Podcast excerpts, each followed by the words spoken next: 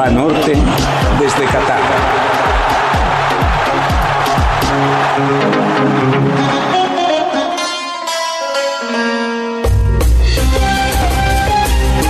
Hay emociones a las que les faltan palabras que puedan describirlas. Los calificativos tan desgastados en la épica deportiva eh, pierden poder de tanto ser escuchados.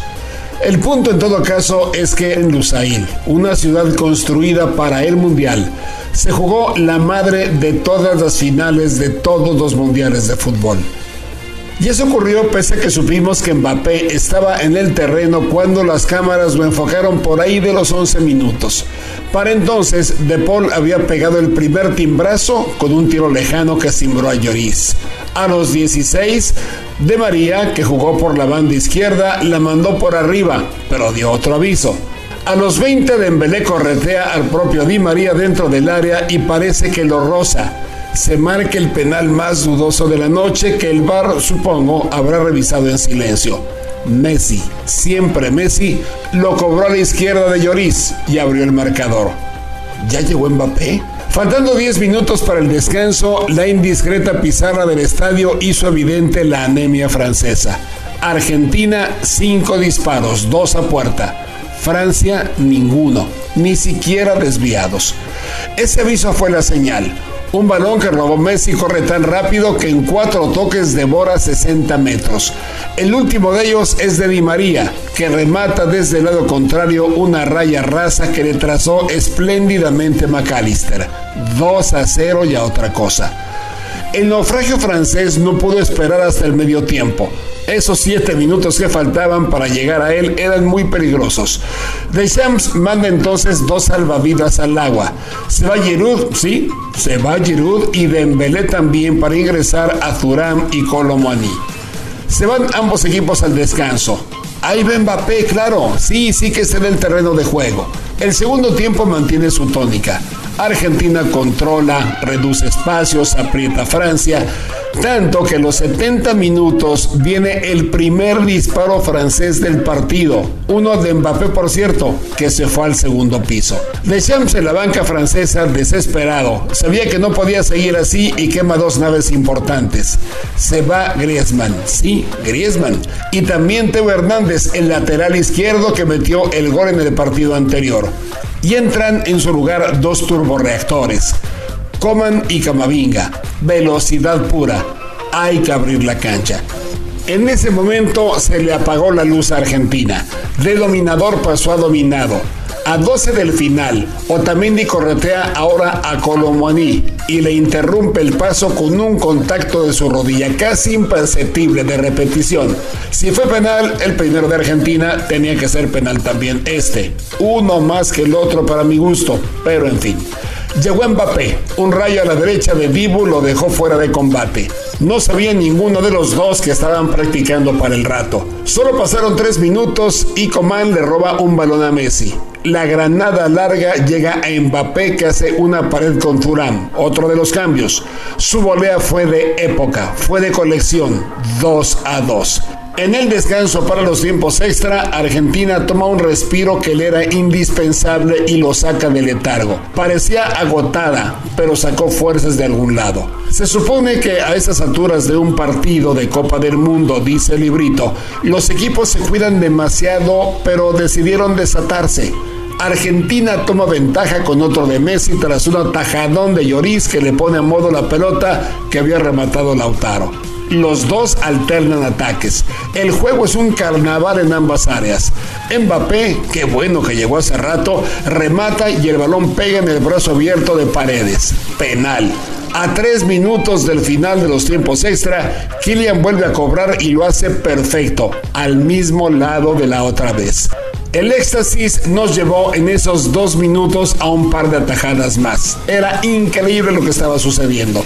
Una por bando. El mano a mano que resolvió con la pierna Dibu Martínez para rebotar. Un remate mortal de Colomani salvó la derrota argentina. Silbatazo. Nos vamos a los penales. Lo que pasó ahí hay que abreviarlo de esta manera. Argentina tuvo más temple y anotó los cuatro, empezando por Messi. Francia falló el segundo y el tercero tras el acierto de Mbappé en el primero. Ah, claro, con la osadía de volver a cobrar a la derecha del portero. Fue un duelo de colosos del que ambos deberían ser vencedores, pero solo hay una Copa FIFA que entregar. Messi logró su ascensión al paraíso futbolero en medio de la catarsis argentina. Mbappé se supo príncipe frente al rey finalmente coronado. Argentina ganó la final a la que sí le faltan calificativos. Lo trabajó y lo mereció, no sin los peligros de un gran adversario que hizo épica la noche, tanto como la Copa del Mundo entera, un diamante desenterrado del desierto que hizo brillar al mundo. ¿Y qué será de Messi y Mbappé, generales de la batalla de Lusail? El 28 de diciembre, de este miércoles en 8, estará jugando el PSG contra el Estrasburgo un partido de liga de la primera división de Francia. Para entonces, los superhéroes que animaron la mejor final volverán a reunir sus fuerzas para defender una sola causa. Sí, la vida continúa. Otras, historias.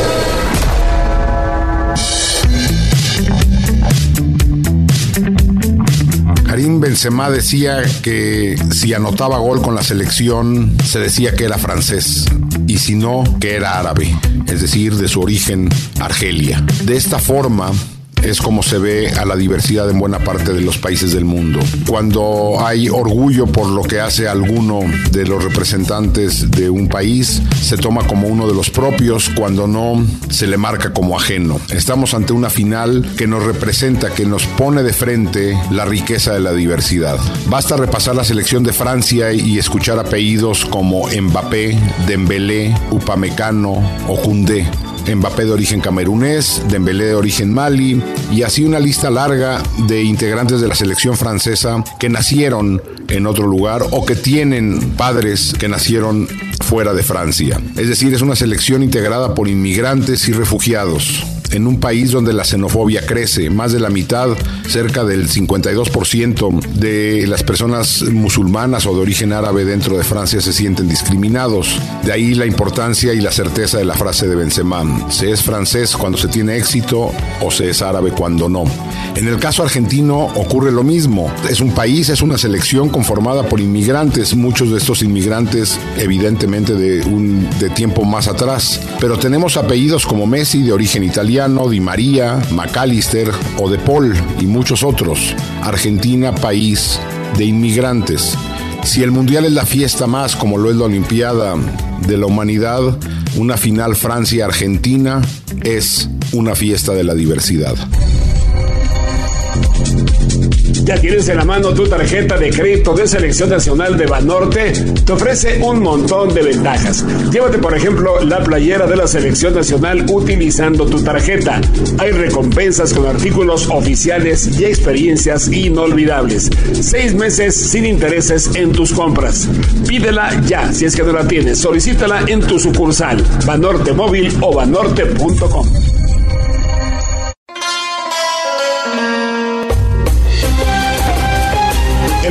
las calles de Doha no va a ser el mismo.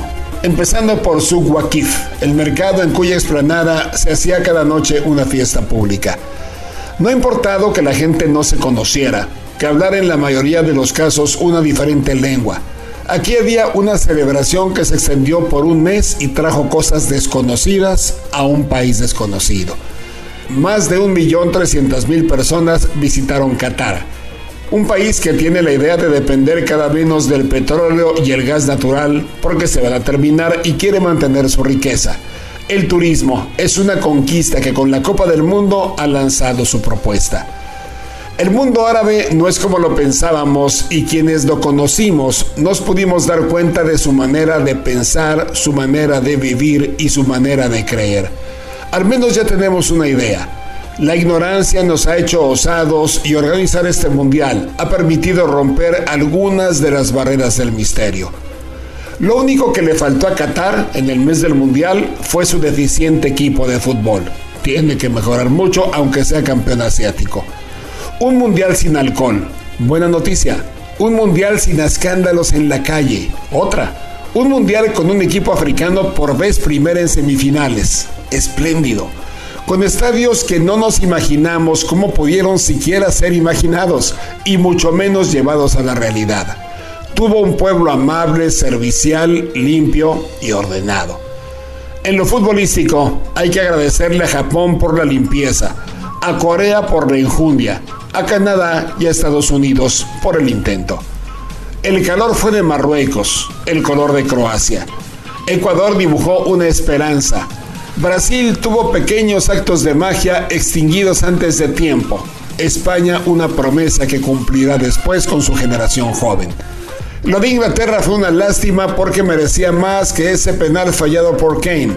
Lo de Alemania una decepción. Y Arabia Saudita fue sable con fuego, pero solo una vez contra Argentina. La Copa del Mundo del ocaso de Cristiano Ronaldo, el de la redención de Messi, la del paladar francés de nuevo vigente, que deja tareas además a todos los que vinieron a triunfar sin haberlo conseguido. Entre ellos México, el que se quedó en la primera ronda con ganas de más, con una libreta que regresa a casa llena de apuntes que deben marcar un antes y un después, porque pese al dolor, seguimos creyendo en él. En tres años y medio habrá revancha y hay que tomarla. Cuando termina un mundial, suele decirse que fue el mejor de todos, que la versión se mejora cada cuatro años. El de Qatar no obedece a ese lugar común, es más que un eslogan. Sí que fue el mejor. Este país se convirtió en un sueño mítico cumplido. Todas las elecciones, todas las aficiones, todas las pasiones, todas las ilusiones concentradas en un solo lugar la Atenas de los antiguos Juegos Olímpicos, hoy en una versión mundialista. Trasladarse en metro o caminar sus lujosas avenidas ha sido un espectáculo. Cada afición, ataviada con sus colores, se dirigía por distintas escaleras y esquinas a sus puntos de encuentro. En la primera fase, cuatro partidos en un día, ¡qué locura! goles, cánticos, color, tambores, esperanza, todos confundidos como una sola masa apasionada. Para tomar después un café árabe por la noche, para comer un shawarma o sentarse a ver la luna que iluminaba en la noche al desierto y a los minaretes de las mezquitas que llaman a rezo. Ha sido un mundial maravilloso que hemos podido contarles Jacobo Dayan con su sapiencia y su voz de sonido local del mejor estadio mundialista y un servidor. Lo logramos gracias a un equipo de producción incansable y el apoyo de Banorte, que cree en la selección mexicana, cree en el fútbol y cree en un porvenir que se diseña día a día. También llegó a ustedes porque Nacho Reglero fue cómplice de nuevos rumbos que con esto no llegan a su viaje final, sino que cumplen apenas el primero de ellos. Nuestra alineación es menos numerosa que la de Argentina, pero también es campeona Ismael Silva, Juan Pablo Ortega, Roxen Mogollón, Nacho Becerra y Paquín Méndez jugaron todos los días, a tope y sin aflojar la pierna.